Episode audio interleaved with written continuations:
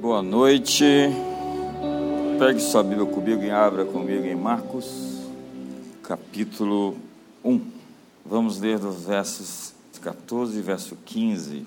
E depois que João foi entregue à prisão, veio Jesus para a Galiléia pregando o evangelho do reino de Deus e dizendo: O tempo está cumprido e o reino de Deus está próximo.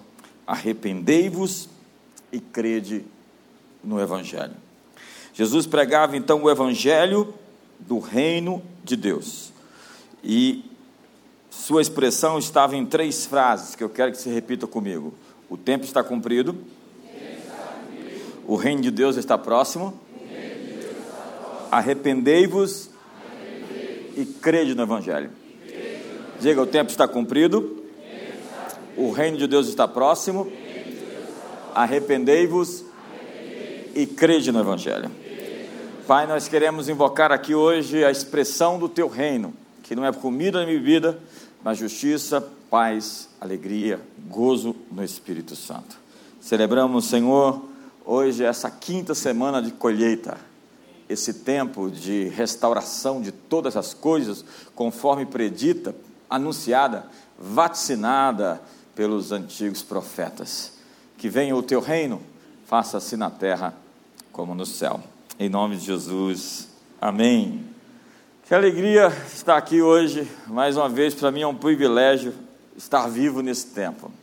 Um tempo de tantas possibilidades, de tantas oportunidades.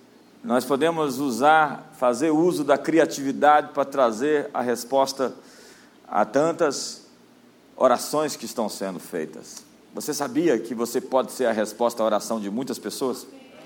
Você sabia que você pode responder com as suas atitudes, com as suas escolhas, com as suas decisões, aquilo que os outros estão clamando agora?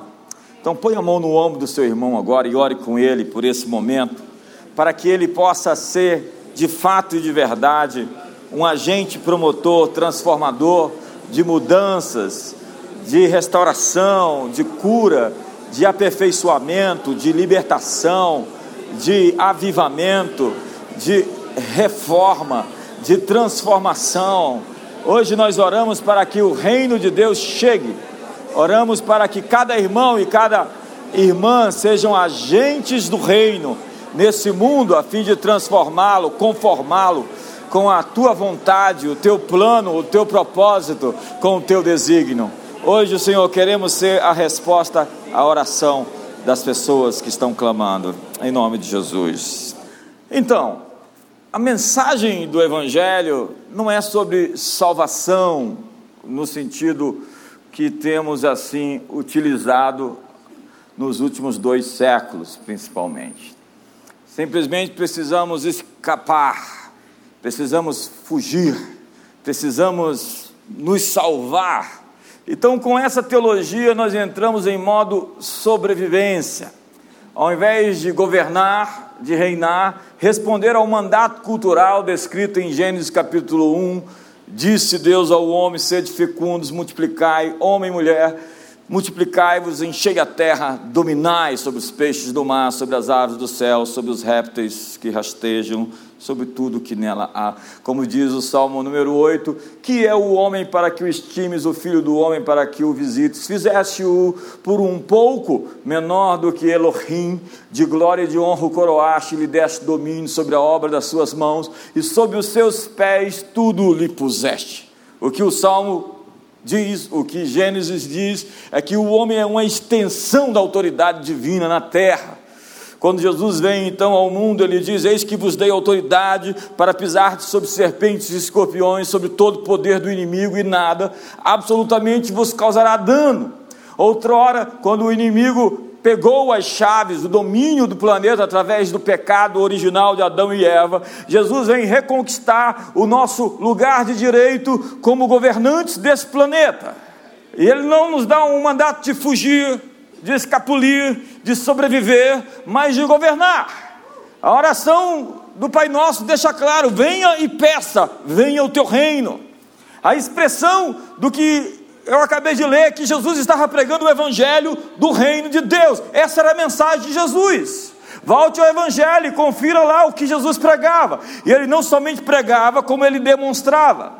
A pregação consistia em demonstração. A mensagem do reino era acompanhada dos sinais do reino. Se eu vos expulso demônios pelo dedo de Deus, certamente o reino de Deus é chegado. A expulsão, a libertação, a, o exorcismo, pessoas livres significam que o reino de Deus chegou. Pessoas prósperas e bem-sucedidas significam que o reino de Deus chegou. Porque o reino de Deus não é comida nem bebida, mas justiça. Quando a justiça chega, o reino de Deus chegou. Quando a alegria vem e vence a tristeza e a angústia, é porque o reino de Deus chegou. Quando a depressão é quebrada, é porque o reino de Deus chegou. Quando o câncer é vencido, é porque o reino de Deus chegou. Quando os demônios são expulsos, é porque o reino de Deus chegou. Quando a corrupção é exposta e é extinguida de um país, é porque o reino de Deus chegou.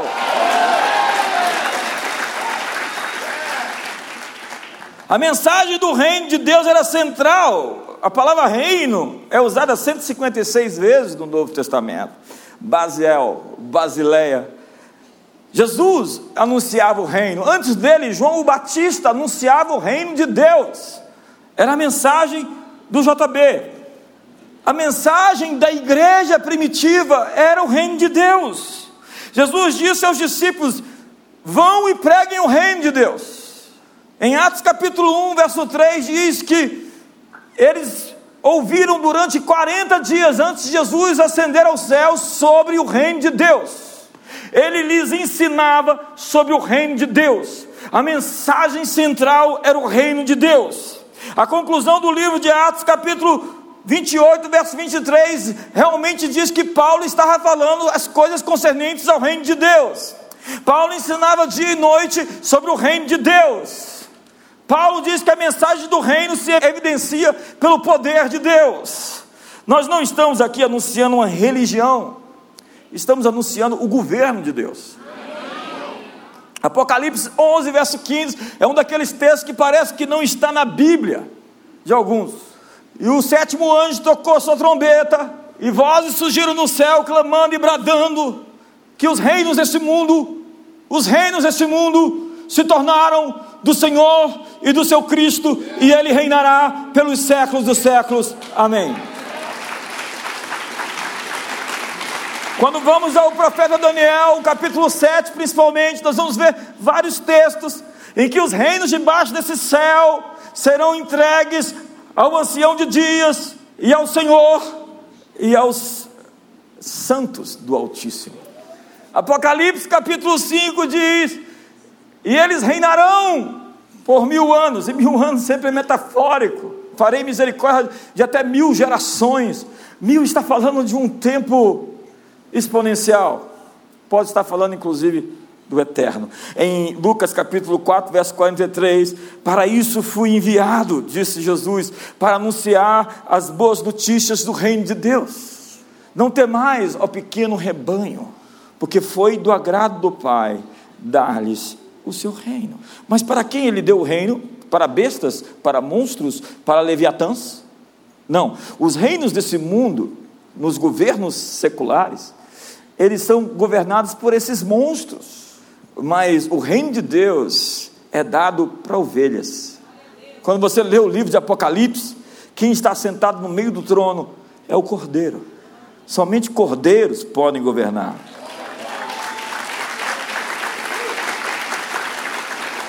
Eu não sei porque você não está empolgado. É gente assim despretensiosa, despojada, largada, que não ama o poder, que não se deslumbra com o poder, que simplesmente diz: é, que legal.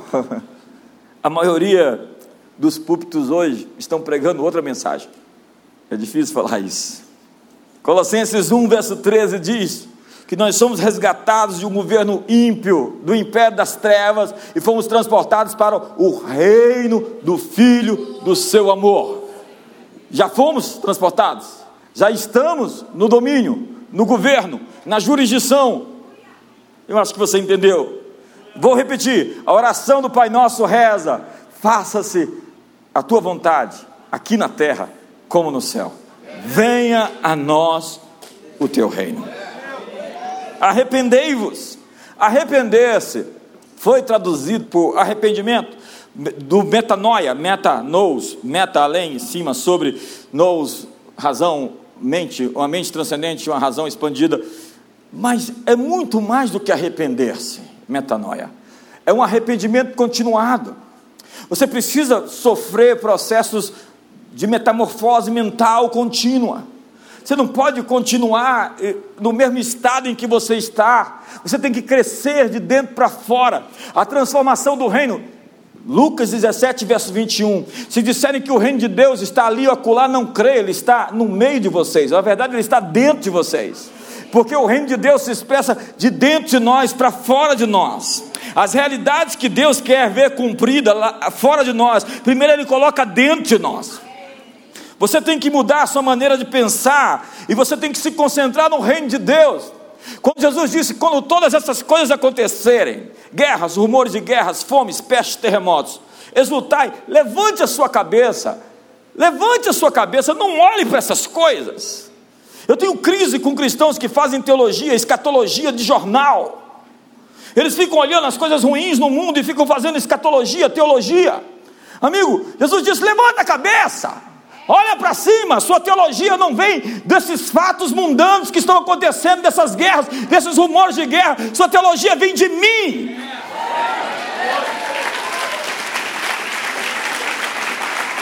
Eu espero não estar te ofendendo hoje aqui.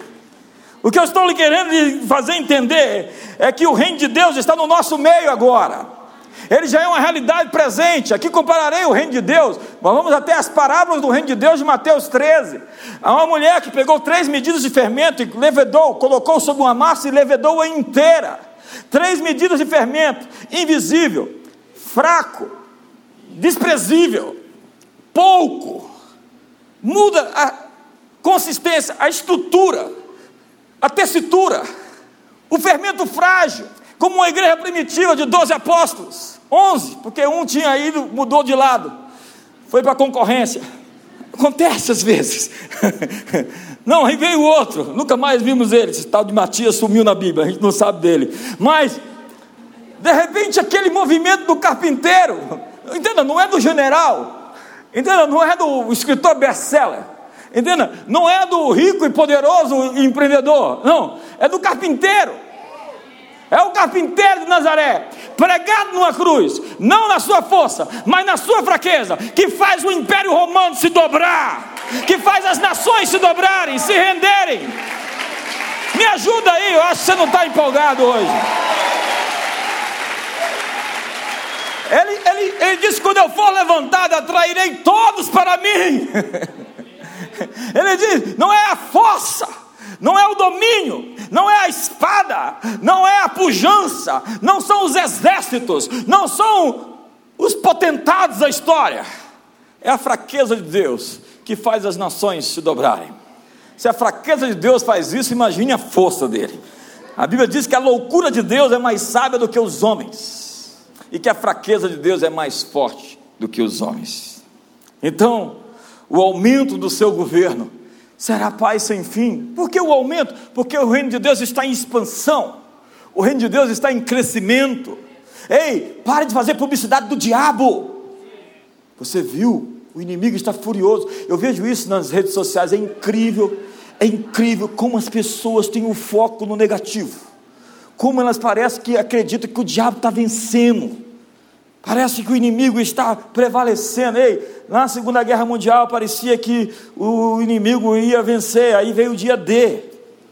Parece que na sua vida hoje tem alguma situação fora do lugar. Eu quero declarar o seu dia D, nesse semestre, nesse.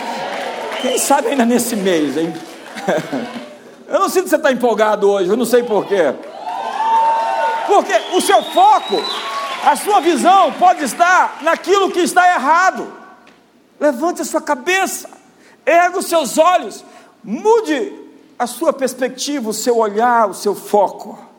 Então o reino de Deus é semelhante a um grão de mostarda que plantado, a menor das sementes, se torna uma árvore onde vem se aninhar os pássaros, as aves do céu. O reino de Deus é semelhante a algo pequeno que vai crescendo. Ei, não despreze os dias dos pequenos começos. Respeite o pequeno. Respeite até os seus filhos pequenos. Respeite pessoas que parecem pequenas. Você não sabe o potencial que o carpinteiro de Nazaré colocou dentro delas.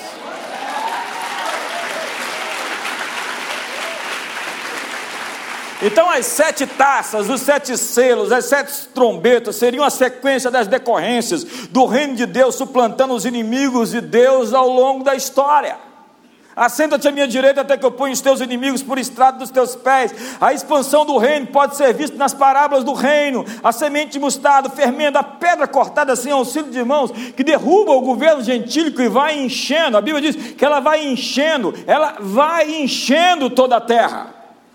Então, o último inimigo a ser vencido na Bíblia é a morte pela ressurreição. E o mortal se revestirá da imortalidade, a corrupção da incorruptibilidade. E ele já reina, diz o, o, o, apóstolo Paulo em Coríntios, enquanto seus inimigos estão sendo postos por estrado dos seus pés. O Senhor reina, já dizia o salmista: o Senhor reina, o Senhor reina. Existe focos de rebelião, mas o Senhor reina. E quando você diz o Senhor reina, os inimigos que lutam contra você começam a tremer e começam a se pôr no lugar em que eles devem estar.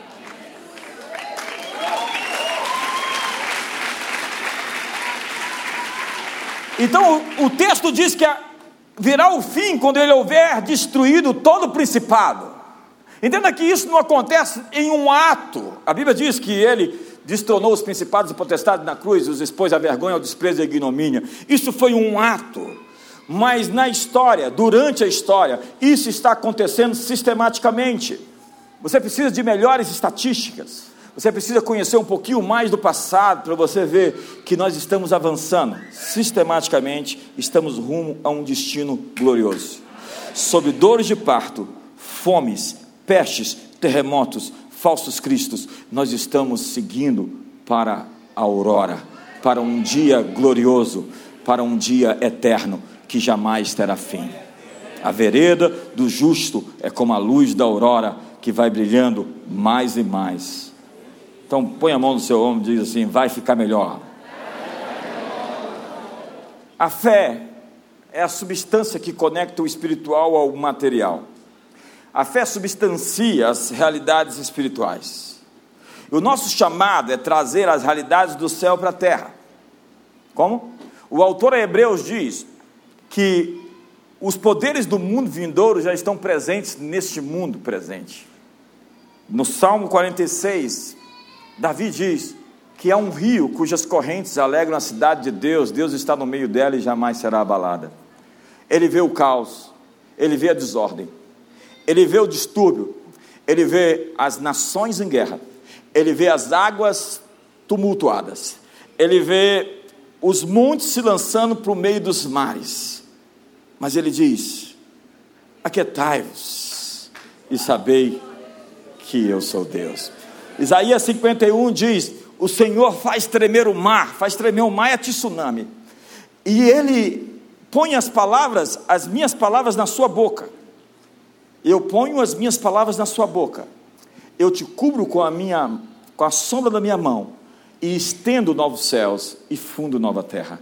E digo a Sião: Tu és o meu povo.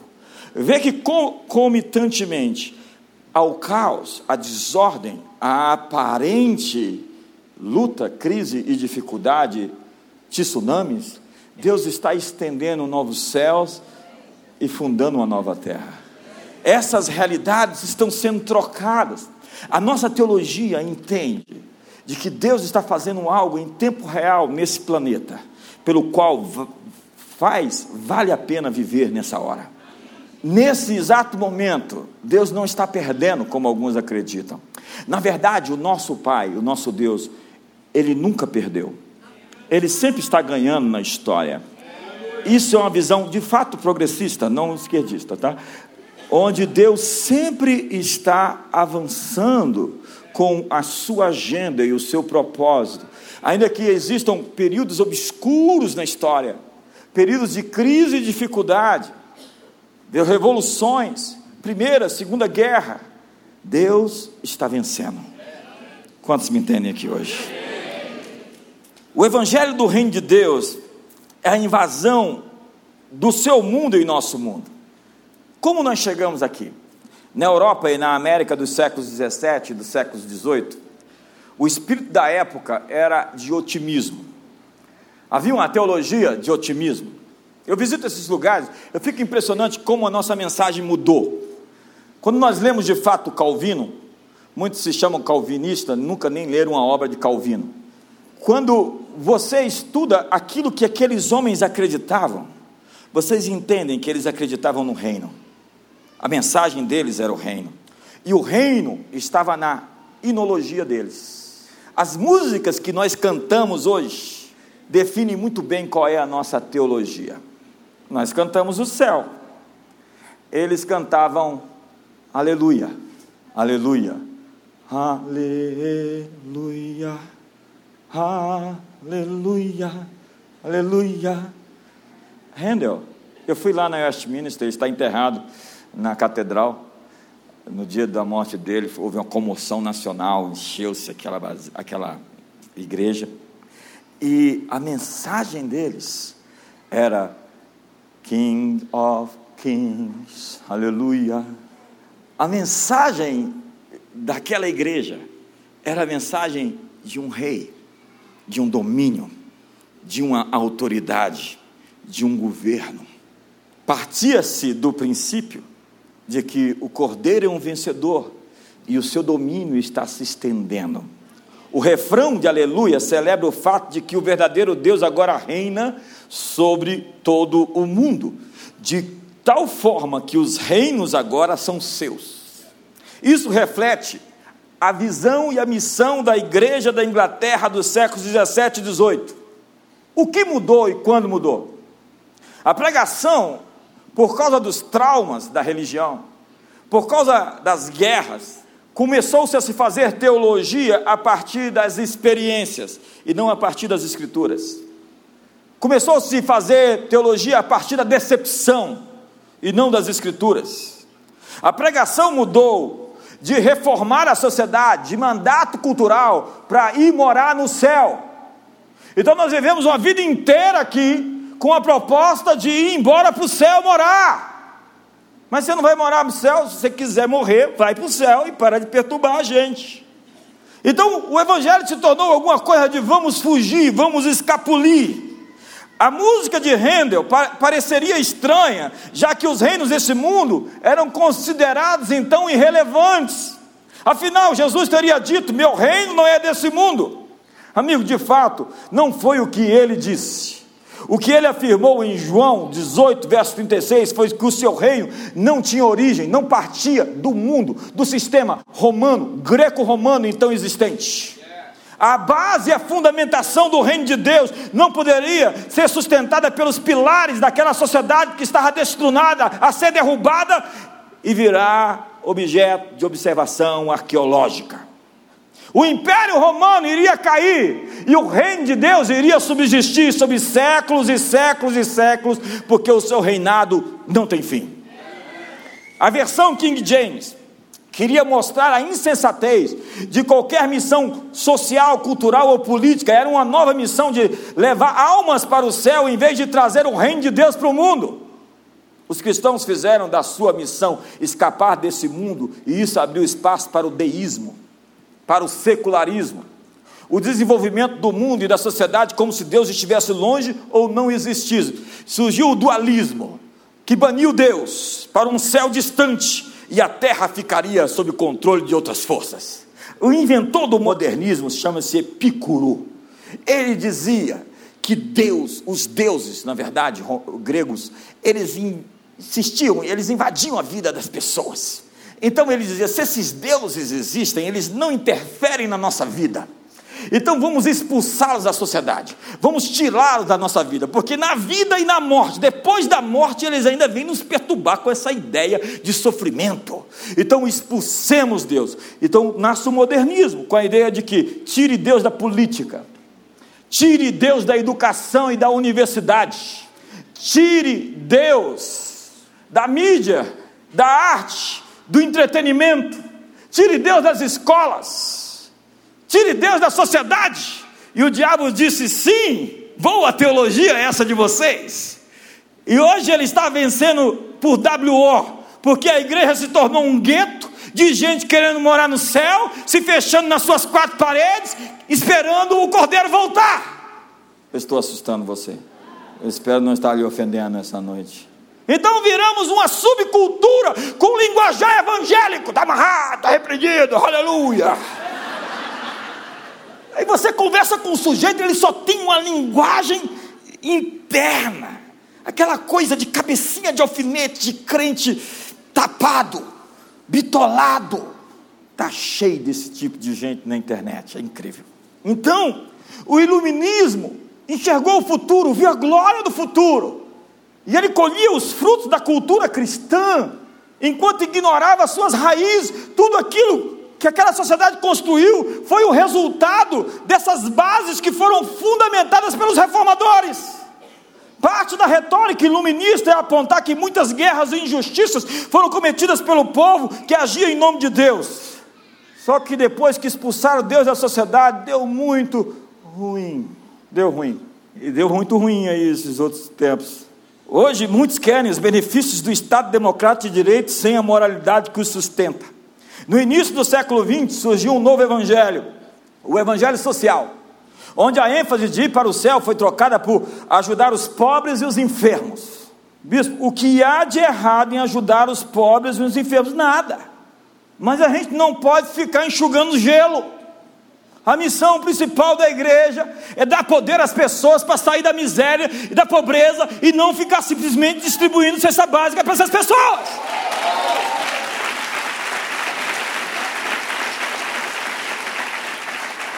Então, muitas igrejas atualmente são moldadas sobre esses extremos.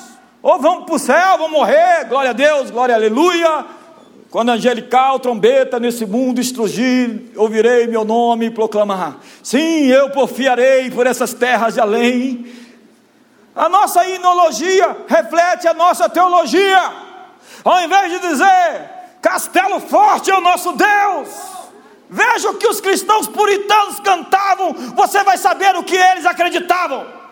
Eles invadiram a sociedade, eles ocuparam os espaços, e a riqueza da Europa se deve à sua fundamentação cristã.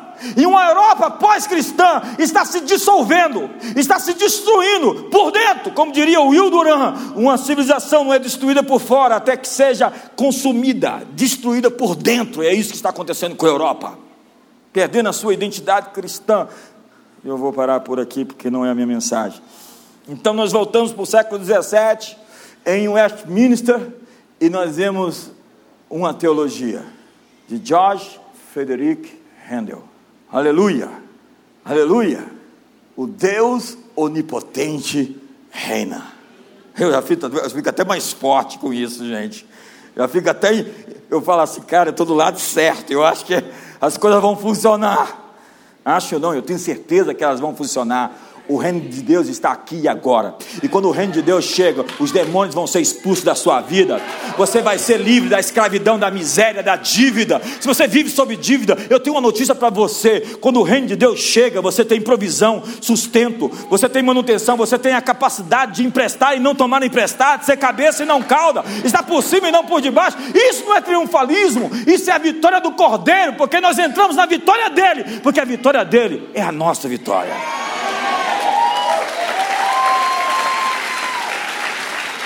Olha o texto. O reino, o seu reino está vindo. O reino do Senhor e do seu Cristo. E ele reina para sempre. Amém. Gente, o que há de errado com a nossa teologia hoje? É que a gente quer fugir. Porque a Bíblia diz que toda a terra será cheia da glória do Senhor, como as águas cobrem o mar. E alguns pensam que conhecimento da glória cobrindo a terra é simplesmente salvar pessoas. Entenda que o diabo ofereceu para Jesus não foram as 600, 60 milhões de pessoas que existiam no mundo mediterrâneo, que então o, o Império Romano, quando ele o tentou, o diabo não chegou para Jesus e disse: Se você prostrado me adorar, eu vou te dar essas 60 milhões de pessoas que existem no mundo, vou te dar a alma de todas elas para você. Simplesmente se prostre e me adore. Não. O que o diabo ofereceu para Jesus?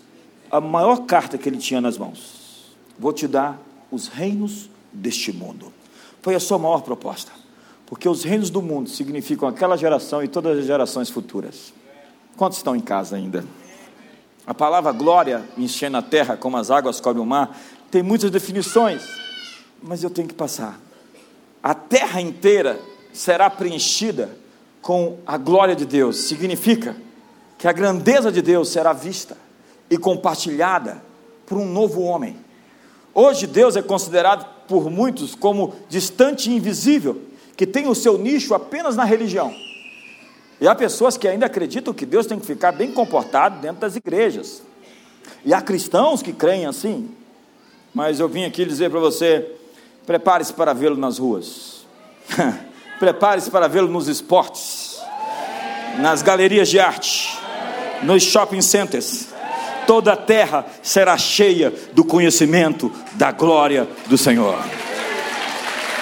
Os tribunais serão cheios de justiça, porque Deus vai invadir os tribunais dessa cidade. Quantos acreditam nisso em nome de Jesus?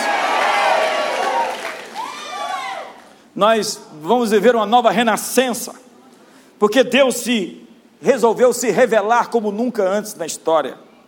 E ele vai se revelar mediante o seu povo. É assim que Deus se mostra, mediante o seu povo. É o povo de Deus que revela a Deus. Acabou essa história de crente com mau testemunho.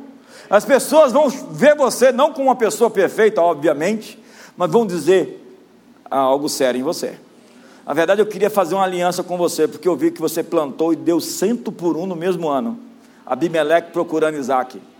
Na verdade, eu queria saber mais acerca da sua fé. Nós deveríamos, deveríamos viver de tal forma que as pessoas deveriam nos perguntar o que está acontecendo com a gente.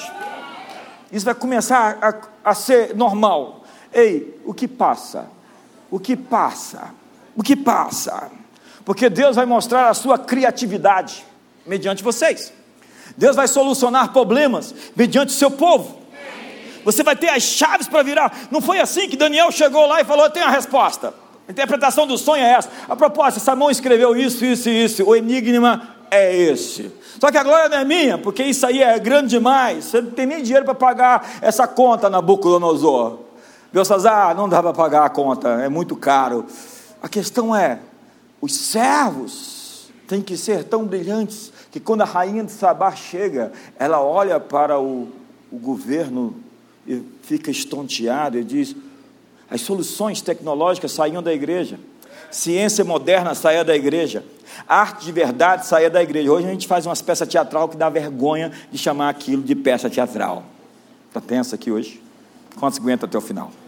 Deus vai se mostrar através de expertises sobrenaturais, habilidades espantosas, visão empreendedora, beleza, brilho, pureza, santidade. Isso vai encher toda a terra. O mal resistirá a Deus, é claro, mas as nações serão atraídas pela sua beleza. Jesus, a Bíblia diz, é o desejado das nações. As pessoas desejam Jesus e nem sabem.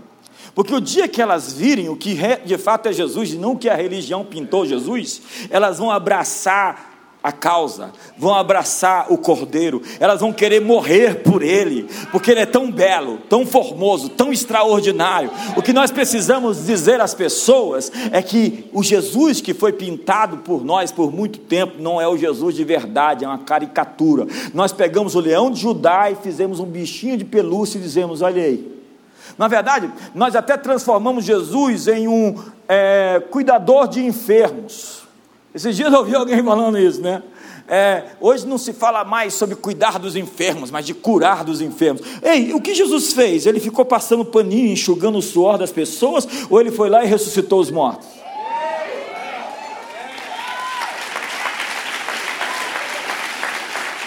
Porque a teologia liberal, ei, a teologia liberal nos vendeu um evangelho fraco, de um Jesus fraco, de um Jesus pobre, de um Jesus capenga, de um Jesus sem força, de um mestre moral, cujo seu ensino é simplesmente lições morais para a sua vida, que não são nem absolutamente radicais e, e literais, elas são é, contos históricos, do tipo é, histórias da carochinha então, pegaram Adão e Eva e disseram: não é literal, não aconteceu na história, é simplesmente um conto moral. Pegaram os milagres de Jesus e disseram: não pode acontecer. Jonas e o peixe, jamais, isso não aconteceu. Isso é um, uma história não literal com cunho moral. Então Jesus, Todo-Poderoso, se tornou um mestre moral que está ensinando as pessoas sobre ir para o céu. É o mestre dos magos, como você sai da caverna do dragão. Mas o que a Bíblia diz é que nós estamos na idade da restauração de todas as coisas. Esse é o renascimento. Moisés viu o modelo e trouxe o modelo. Paulo viu as coisas, falou de coisas que a gente, olhos não viram, ouvidos não ouviram, não penetrou no coração humano. Mas Moisés viu a terra e não entrou na terra. Martin Luther King, seu último sermão foi I see the promised land. Eu vejo a terra prometida. Mas ele dizia: Eu vejo, mas eu não vou entrar nela. Vocês vão entrar. Amigos, eu vim dizer a vocês: Eu estou vendo a terra prometida e eu vou entrar nessa terra prometida.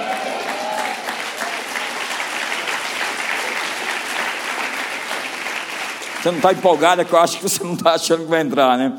Quer dar um empurrãozinho, a gente vai te segurar pelos cabelos e te leva. Se não tiver cabelo, a gente dá um jeito. Sabe? Moisés enviou espias para ver o futuro. Dez espias reconheceram que a terra era frutífera e que seria um bom lugar para viver, mas havia gigantes na terra. Eles foram vencidos pela sua baixa autoestima. Eles tinham a teologia de gafanhoto, eles sabiam que gafanhotos não vencem gigantes porque eles não eram aquilo que eles pensavam que eram, nem aquilo que os outros pensavam que eles eram, eles acabaram se tornando aquilo que eles pensavam que os outros estavam pensando que eles eram. Diga para o seu irmão do, do lado isso. Hoje, o paradigma dos espias está muito presente na nossa mentalidade. Nós desenvolvemos uma capacidade de perceber a realidade sem, contudo, transformá-la. Eu, eu, eu, tenho, eu tenho crise com gente que tem muito diagnóstico e não tem nenhuma solução. Ele sabe tudo que está errado, mas não tem nenhuma resposta para o que está errado. Na verdade, essa pessoa faz parte do problema. Se ela trabalha para você, demita-a. O que chamamos de reflexão teológica hoje, por vezes, é a mesma coisa que a visão dos gafanhotos de dez teólogos espias. Os espias, eles eram príncipes, eles eram pregadores, eles tinham podcast, eles eram ouvidos semanalmente. E dependendo do pregador que você ouvir, você vai morrer no deserto ou vai entrar na terra prometida. E eles eram tão convincentes na sua negatividade que eles convenceram todo o povo sobre o seu ponto de vista. Nós não podemos entrar na terra, porque o povo que está na terra é mais poderoso do que nós, eles são grandes, poderosos. Olha esses gigantes que tem aí, essas grandes reformas que esse governo precisa fazer, esses inimigos que estão aí, o Jorge Soros, esse Leviatã que está por aí, eles são muito poderosos. Josué e Caleb, contudo, sabiam de onde vinha a sua força. O caminho de Deus exige que o mundo seja visto do ponto de um ponto de vantagem diferente, com um conjunto diferente de olhos. Números 14 diz assim no verso 7, número 14 do verso 7. E falaram a toda a congregação dos filhos de Israel, dizendo: A terra pelo meio da qual passamos a espiar é terra muitíssimo boa. Se o Senhor se agradar de nós, então nos fará entrar nessa terra e nola dará terra que mana leite e mana mel. Então somente não sejais rebeldes contra o Senhor, e não temais o povo dessa terra, porquanto como pão os podemos devorar. Retirou-se deles o seu amparo, foi-se deles a sua segurança. O Senhor está conosco, não os temais. Não os temais. Eu vim aqui lhe dizer: não os temais. Apesar disso, toda a congregação disse que os apedrejassem, porém a glória do Senhor apareceu na tenda da congregação e a todos os filhos de Israel. Há dois princípios aqui. A maneira de conquista, segundo o espírito de Caleb, era ter os gigantes como seu alimento. Seus problemas são iguais ao seu salário. Você foi pago para resolver problemas. E quanto maiores forem os problemas que você resolver, maior será o dinheiro que vai entrar na sua conta. Alguém em casa? Ele disse: esses gigantes aí é o nosso pão, esses gigantes aí é a nossa comida. Ao comê-los, nós vamos nos tornar mais fortes. O gigante que você está enfrentando hoje é o seu pão. Suas adversidades são a plataforma para levá-lo ao seu destino. Na visão de Caleb, os israelitas ganhariam força desapossando os gigantes. Era uma história do tipo Highlander, que quando você mata seu oponente, você toma para si a sua força. Segundo, o ponto é descobrir que nosso avanço vai ter que ser sobrenatural. Deus já havia dito a Moisés que os inimigos que ele iria enfrentar eram maiores do que ele. Ei, ei, eu vim aqui te dar uma notícia. O que você vai enfrentar pela frente é maior do que você. Está tenso? Mas alguém maior do que todos os maiores vai estar com você para lhe levar aonde você tem que ir.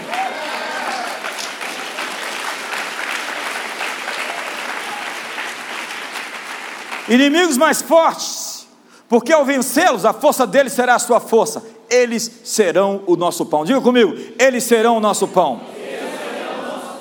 Os filhos de Israel nunca foram informados para ignorar os heveus, os amorreus, os ferezeus, os girgazeus, os eteus da terra prometida. Mas eles também nunca foram informados para estudá-los. Vai lá e faz uma demonografia, uma demonologia, estuda quantos demônios tem por área, qual é o nome deles, como eles se organizam. Ei, jogue fora seus livros da Rebeca Brau e do Daniel Mastral. Que coisa. Quando você sabe que você precisa da dimensão sobrenatural para entrar no que é seu, então você entra na batalha como Davi entrou. A Bíblia diz em Zacarias: Naquele dia o Senhor protegerá os habitantes de Jerusalém, e o mais fraco dentre eles naquele dia será como Davi, e a casa de Davi será como Deus, e como o anjo do Senhor diante deles. Os gigantes não são o problema, eles são a solução, eles são o seu alimento, eles estão na terra para você não morrer de fome. Então, quando Davi viu Golias, ele falou: Olha lá o meu salário.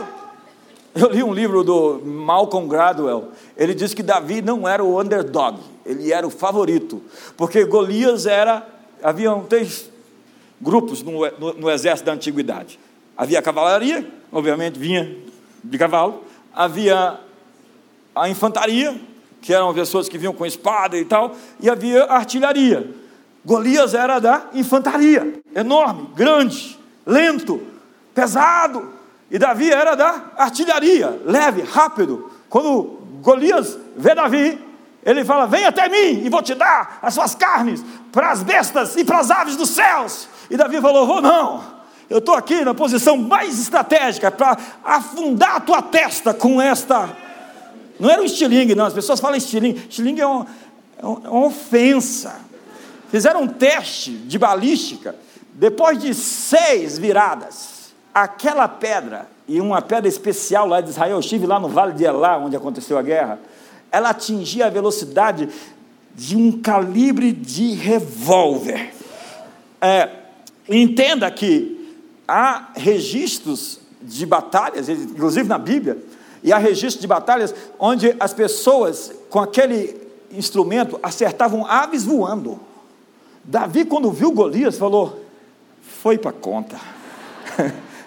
Irmão, se você assistiu o UFC, você nunca viu uma batalha mais rápida do que aquela. Foi questão de segundos. Tu, tu, tu, pá! Acabou a empáfia. Você tem um Golias?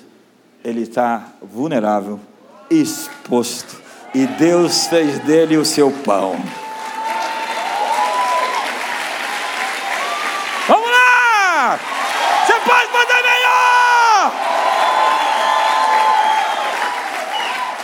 Golias fala, vem, vem, vem, vem, vem, nada.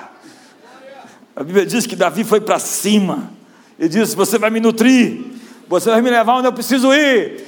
Davi era um desconhecido, ninguém sabia quem era Davi, até a hora que ele venceu Golias. Ninguém sabe quem você é, até que você vença seus gigantes. Para de reclamar com essa cultura de vitimismo. Vença os seus gigantes, e Deus te fará conhecido na terra. Deus disse sobre Caleb que ele tinha um espírito diferente. Números 14, verso 24. Porém, tão certo como eu vivo e toda a terra se encherá da glória do Senhor, nenhum dos homens que, tendo visto a minha glória e os seus prodígios que fiz no Egito e no deserto, todavia me puseram à prova já dez vezes e não obedeceram a minha voz, nenhum deles verá a terra que com juramento prometi a seus pais, sim, nenhum deles que me desprezaram haverá. Porém, o meu servo Caleb, visto que nele houve outro espírito, diga outro espírito, e perseverou em seguir-me, eu o farei entrar na a terra que espiou, e a sua descendência a possuirá. Eu vim aqui, amigos, dizer: não está na hora de você ir para o céu. Você tem mais 50 anos para viver. Alguns até 70 anos para viver. Tem muito a ser feito. Deus não te chamou para fugir, Deus te chamou para luta. Está na hora de ir para cima, enfrentar seus desafios. Nós somos uma descendência espiritual de Caleb com um espírito diferente. Os dez espias ofenderam a Deus por sua falta de crença. Eles foram atingidos com a praga e morreram, diz a Bíblia. Uma deficiência visual os matou, ou um problema de ponto de vista. Diga comigo, ponto de vista. Os que descreram receberam o que era da conta dos cananeus. O Senhor quer destruir a raiz da ansiedade e do medo. A ansiedade mata a criatividade, e a criatividade são sonhos. Quando estou com medo, o meu foco se torna em sobreviver. Então eu vou aguentar até o próximo culto. Eu vou suportar até o próximo domingo, até o próximo sermão. Eu vou tentar pagar minhas contas em dia. Vou pedir dinheiro emprestado. A propósito, para quem eu vou pedir dinheiro emprestado é a próxima vez que eu ficar quebrado e desempregado. Ah, e depois que eu morrer, aquelas pessoas que me machucaram vão chorar no meu enterro. Ei, eu vim aqui lhe dizer: vira uma chave hoje. Já viu aquele botão assim que muda a chave? É sair da sobrevivência para modo vida abundante. Quantos estão em modo vida abundante hoje? Modo vida abundante. O que, que é? Eu estou aqui para algo mais do que sobreviver. Eu estou aqui para algo mais do que pedir emprestado. Eu estou aqui para empoderar as pessoas economicamente. Eu estou aqui para ser um cálice transbordante, para que meu cálice enche o cálice daqueles que estão vazios. Eu não terei somente o suficiente, eu terei mais do que o bastante, porque o meu Deus é o mais do que o suficiente. O meu cálice transborda. É N.T. Wright que diz que, último livro dele, que Jesus é um rei. Jesus é um rei. O grande desafio dos imperadores romanos é que os cristãos pregavam um rei. Eles falam, como vocês ficam pregando um rei? Eu sou o imperador. É o reinado, você é o falso César, o verdadeiro César morreu na cruz. Quantos me entendem aqui? Você é só uma paródia. A realidade é o Cordeiro. Então hoje o reino está aqui, ao alcance da sua mão. O reino de Deus está? Está? Próximo. E próximo não é tempo, próximo é espaço. O texto original vai dizer: o reino de Deus está próximo porque o, o rei já está presente. Oliver Tree, a concordância strong, traz a ideia de que quando o reino de Deus está próximo, é porque o rei já está presente. E quando ele se manifestar, vai mudar, vai mexer na cabeça do povo, vamos parar por aqui. Quando ele se manifestar, eis que estou convosco todos os dias. O rei está aqui. Porque onde dois ou três estiverem presentes, eu também. Ei, Jesus está aqui? Ah. E se Ele está aqui, o que vocês ligarem na terra será? O que vocês desligarem na terra será? A igreja não é uma religião, a igreja é um parlamento. A palavra igreja representava as, os conselhos das cidades e estados gregos. Não foi Jesus que usou essa palavra a primeira vez. Os gregos usavam isso como uma expressão de uma assembleia que se reunia para decidir as políticas públicas de uma localidade. Então, quando a igreja se reúne, Jesus disse: O que vocês decidirem, eu vou dizer sim.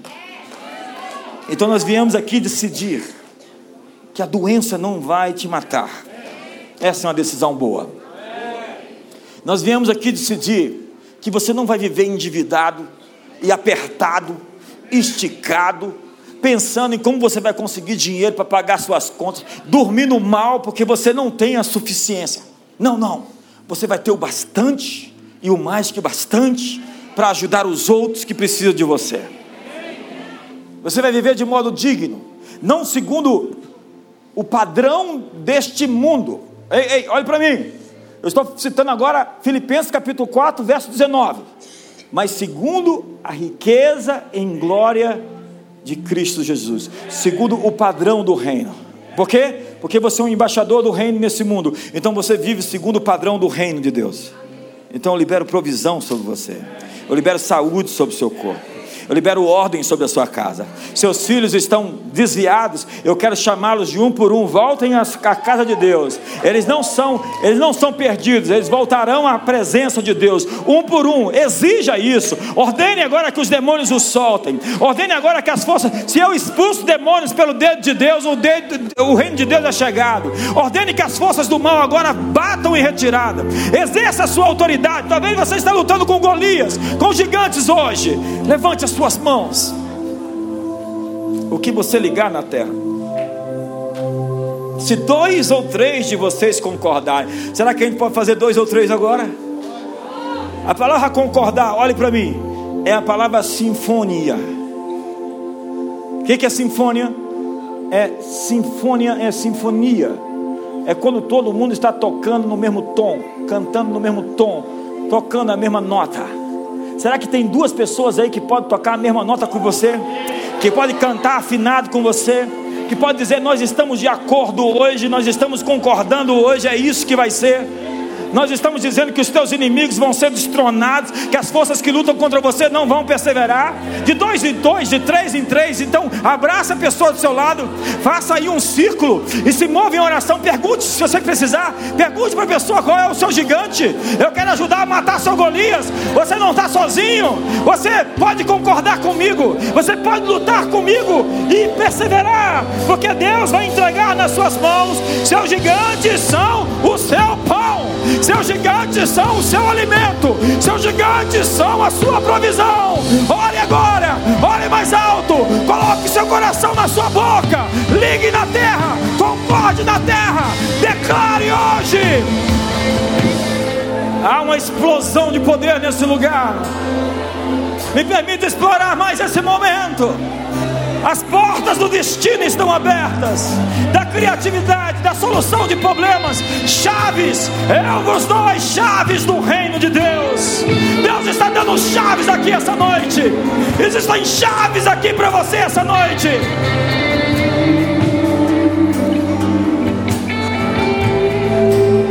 Chaves, chaves, chaves, chaves. Chaves, chaves, chaves, chaves. Receba chaves. Chaves para a colheita. Eu tenho dito. Esse segundo semestre será incrível. Já está sendo incrível. Você vai viver tempos esse ano ainda exponenciais testemunhos abundantes. As cadeias estão sendo quebradas, os grilhões infernais estão sendo quebrados, o poder da depressão está sendo arrancado do seu coração, tristeza crônica, caia por terra agora, caia por terra agora todos os levantes do inimigo, fofoca, toda falsidade, toda mentira, caia por terra agora todas as palavras ditas. A Bíblia diz: o menor deles será como Davi. O manto do menino de Belém está sobre você agora. O medo está te deixando, a coragem está te revestindo. Você é um matador de gigantes, você é um caçador de gigantes, você é um vencedor de gigantes. Você vai destronar os poderes que lutam contra a sua vida, você vai vencer suas batalhas.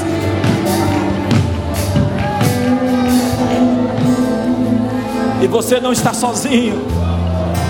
Mais são aqueles que estão com você do que aqueles que são contra você. O Senhor está do seu lado como um poderoso guerreiro. O Senhor está do seu lado. Mais são aqueles que nos ajudam. O Senhor está entre aqueles que nos ajudam. Maior é o que está em nós. Pai, obrigado Celebramos, Senhor, essa noite, esse dia. Em nome de Jesus. Há, um, há uma explosão aqui hoje. O impossível se relativiza nesse ambiente. Porque nós estamos sob outra jurisdição, entende? Você sabe que o comando aqui é o governo de Deus? Quantos sabem que no, no governo de Deus não tem doença, não tem pobreza, não tem divórcio,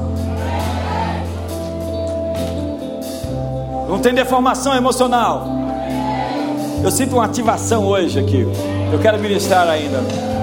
Há coisas não resolvidas nas suas emoções que você está tendo poder hoje para dobrá-las. Há pontos dentro de você que estão mal resolvidos, mas que você tem uma expertise sobrenatural para administrar seus sentimentos. Hoje, hoje aqui, é sobrenatural o que está acontecendo na sua vida. Você não precisa de processos e processos e processos. Deus está ativando você agora. Eu sinto uma palavra ainda. Deus está acordando você para um outro ponto de vista. Deus está te dando uma, uma, uma perspectiva de uma, uma, uma, outra visão sobre a realidade. Talvez você foi um, um cara negativo, um sujeito que olhou o mal que existe nas coisas, mas Deus vai te dar um filtro. Eu sinto literal essa palavra, filtro, onde você vai fazer separação e você vai discernir. Deus está ativando o seu olhar profético. Sababona. Deus está ativando o seu olhar profético. Deus está ativando os olhos do seu coração. Para você ver segundo ele vê. Deus está levantando um ministério profético, uma igreja profética, uma igreja com a visão, uma visão perfeita.